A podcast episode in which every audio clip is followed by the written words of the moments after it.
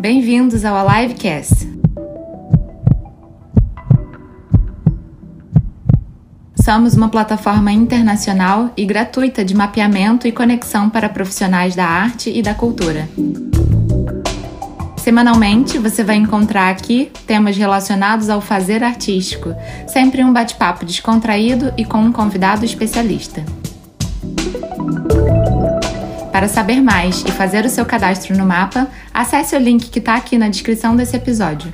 Eu sou Nath Vale e hoje eu vou conversar com o Gabi.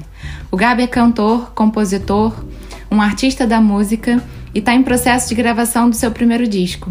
E o tema desse podcast é a solitude e como essa solitude é uma necessidade artística para a criação.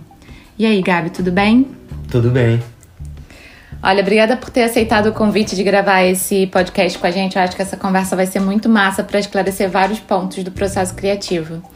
É, para começar, já que a gente trouxe essa palavra solitude, né, como tema, eu queria que você dissesse qual é o significado da solitude para você, porque, enfim, a gente pode encontrar um significado literal para essa palavra, mas eu acho que faz parte dessa escolha de, de se isolar e de viver esse lugar de isolamento, é, a tua concepção de solitude. Então, o que é solitude para você?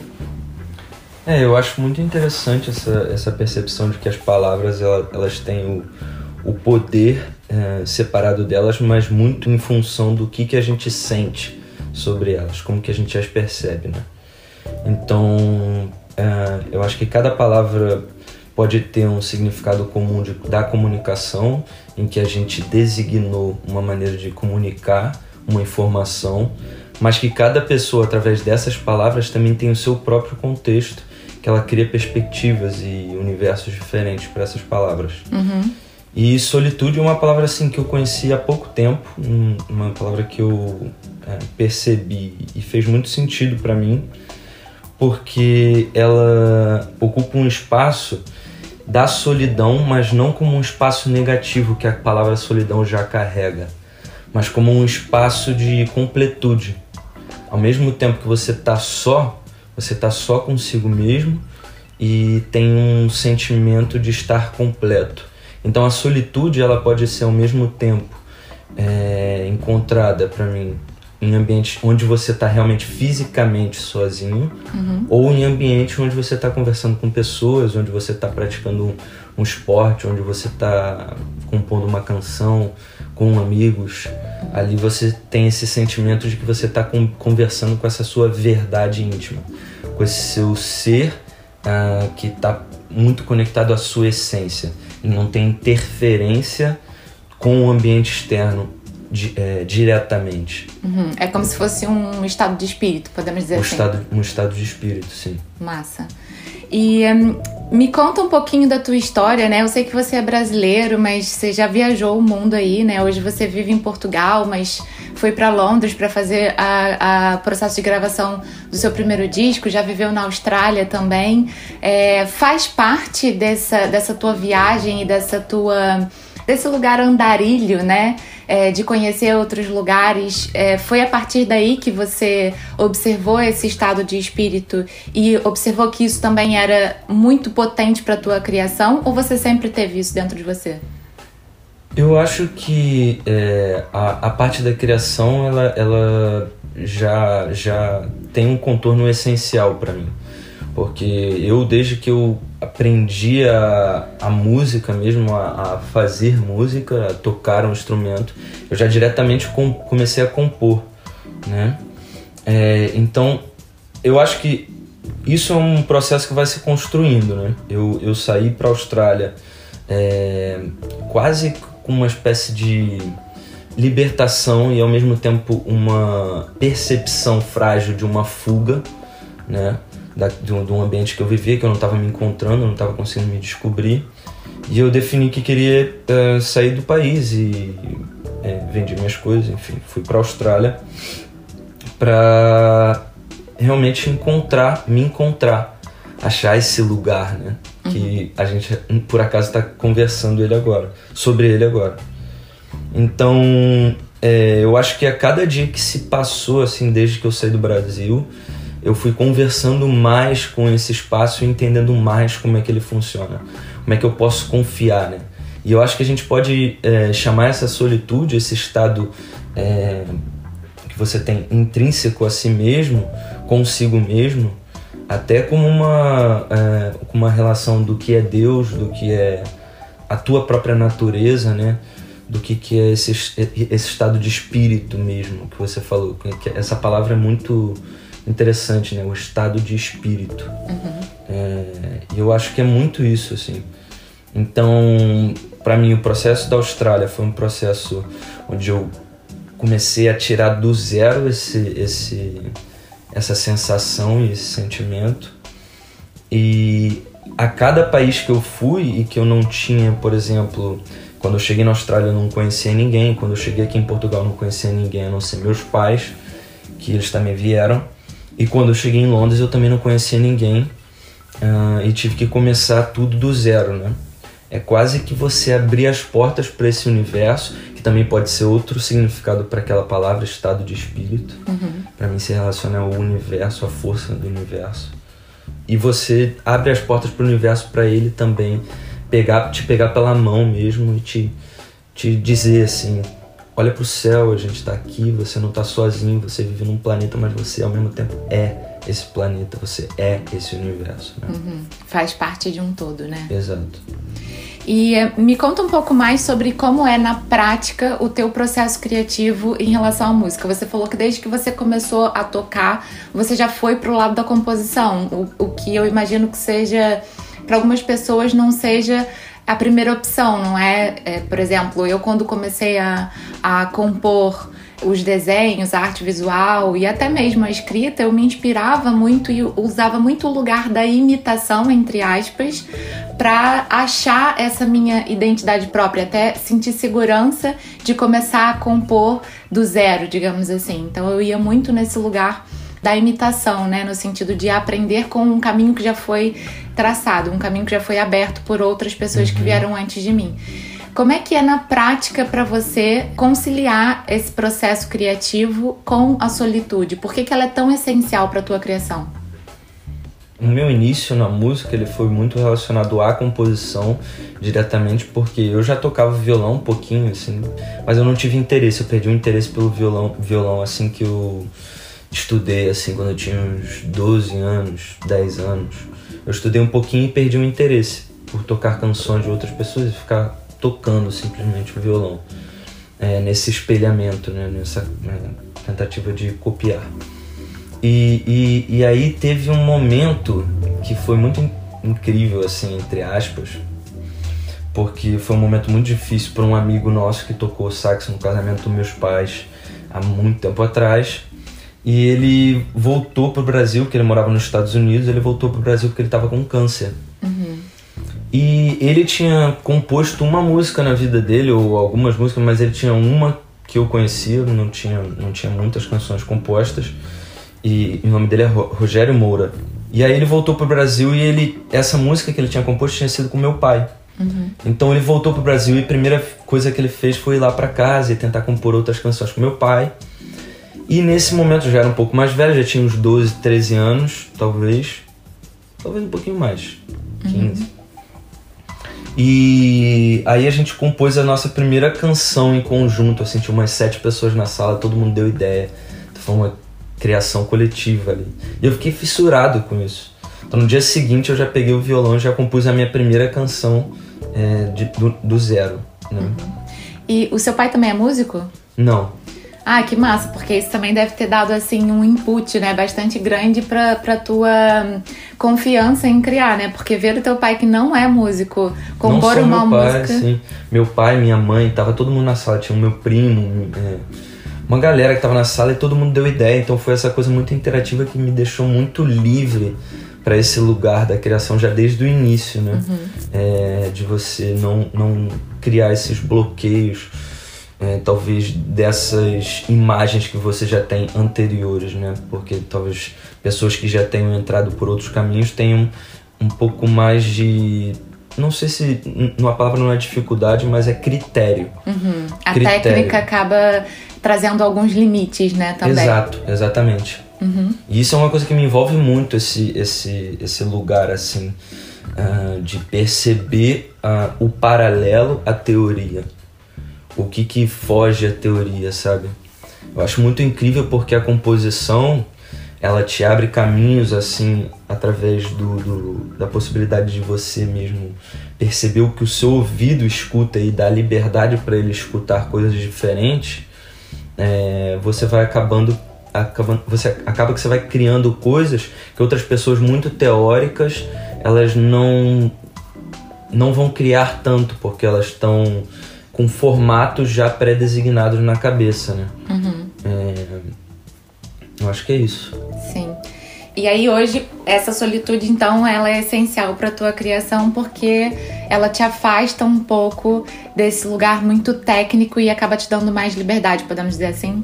Eu acho que por eu ter tido esse caminho, que eu comecei na música muito tarde, meus pais não são músicos, por eu ter tido esse caminho, a minha relação é muito mais com a arte propriamente do que necessariamente com a música, a linguagem da música. Uhum. É uma linguagem muito mais artística do que uma linguagem musical, né? Em geral, artística em geral.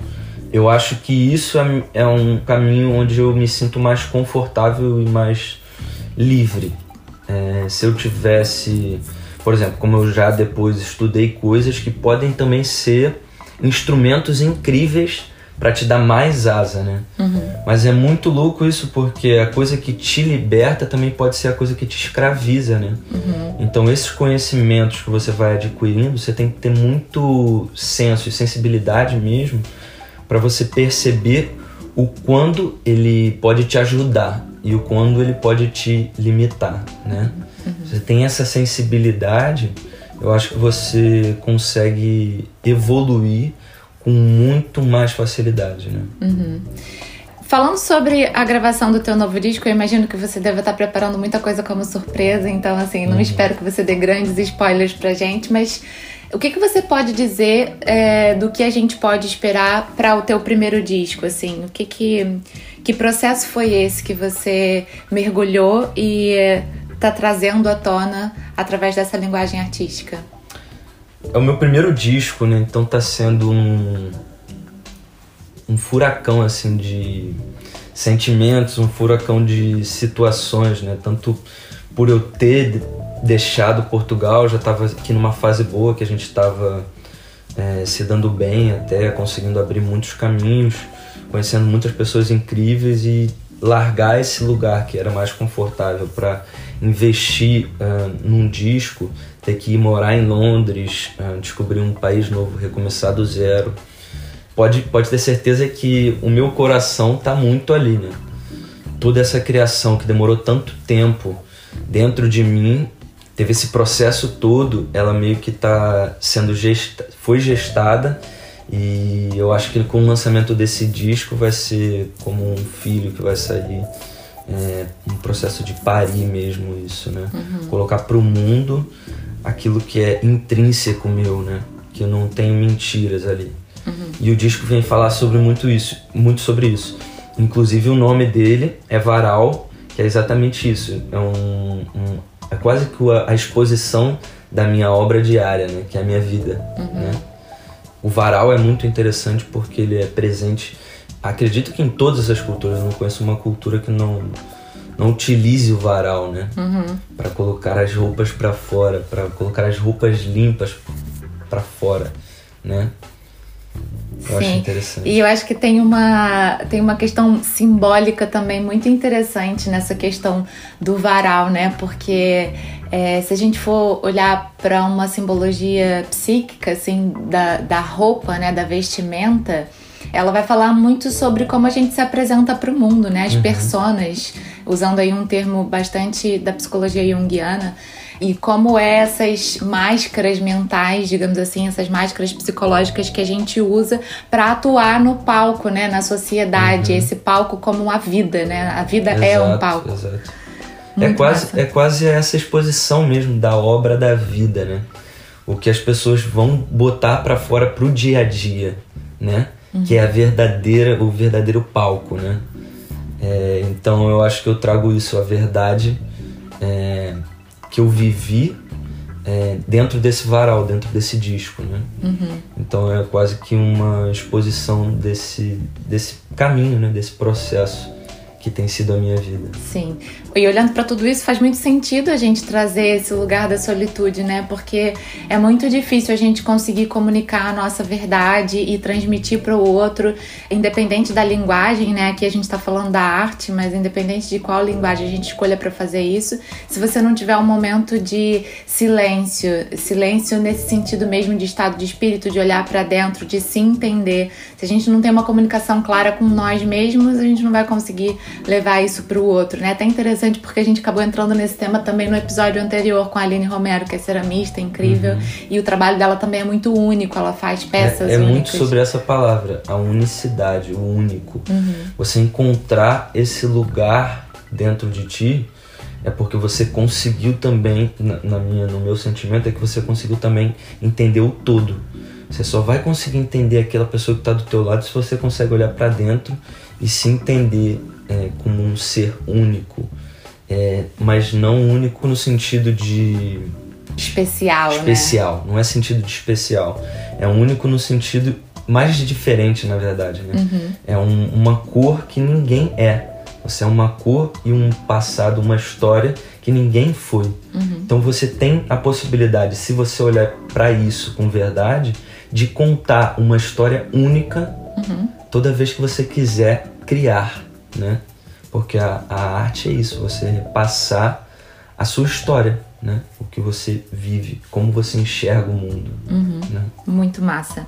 Gabi, a gente vai entrar agora numa fase do, do episódio em que a gente faz três perguntas, que são perguntas que a gente faz para todos os artistas que aceitam esse convite para trocar com a gente. Então a primeira pergunta é: qual é o artista vivo que você gostaria de ver aqui no mapa também? Qual é o artista vivo que você admira e queria ver aqui no mapa também? Acho que o Luiz Gabriel é um, um artista que seria muito interessante. Luiz Gabriel Lopes, que também é um, um cara que foi vínculo pra gente, serviu de vínculo né, pra nossa relação. É, e que fala muito sobre isso, tudo que eu também tô falando. Sobre a unicidade das coisas, né? Massa, realmente, o trabalho da Ligia Lopes é incrível. Seria muito bom ver ele aqui no mapa. Bom, a segunda pergunta é: qual dica você daria para quem está iniciando ou para quem quer se tornar artista?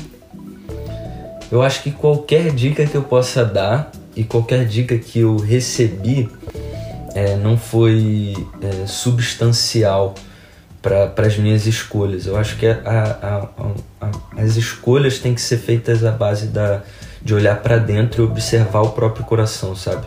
Ter coragem de observar esse lugar e se libertar para o novo, para o diferente, para o inesperado, para o mistério, para a escuridão, sabe?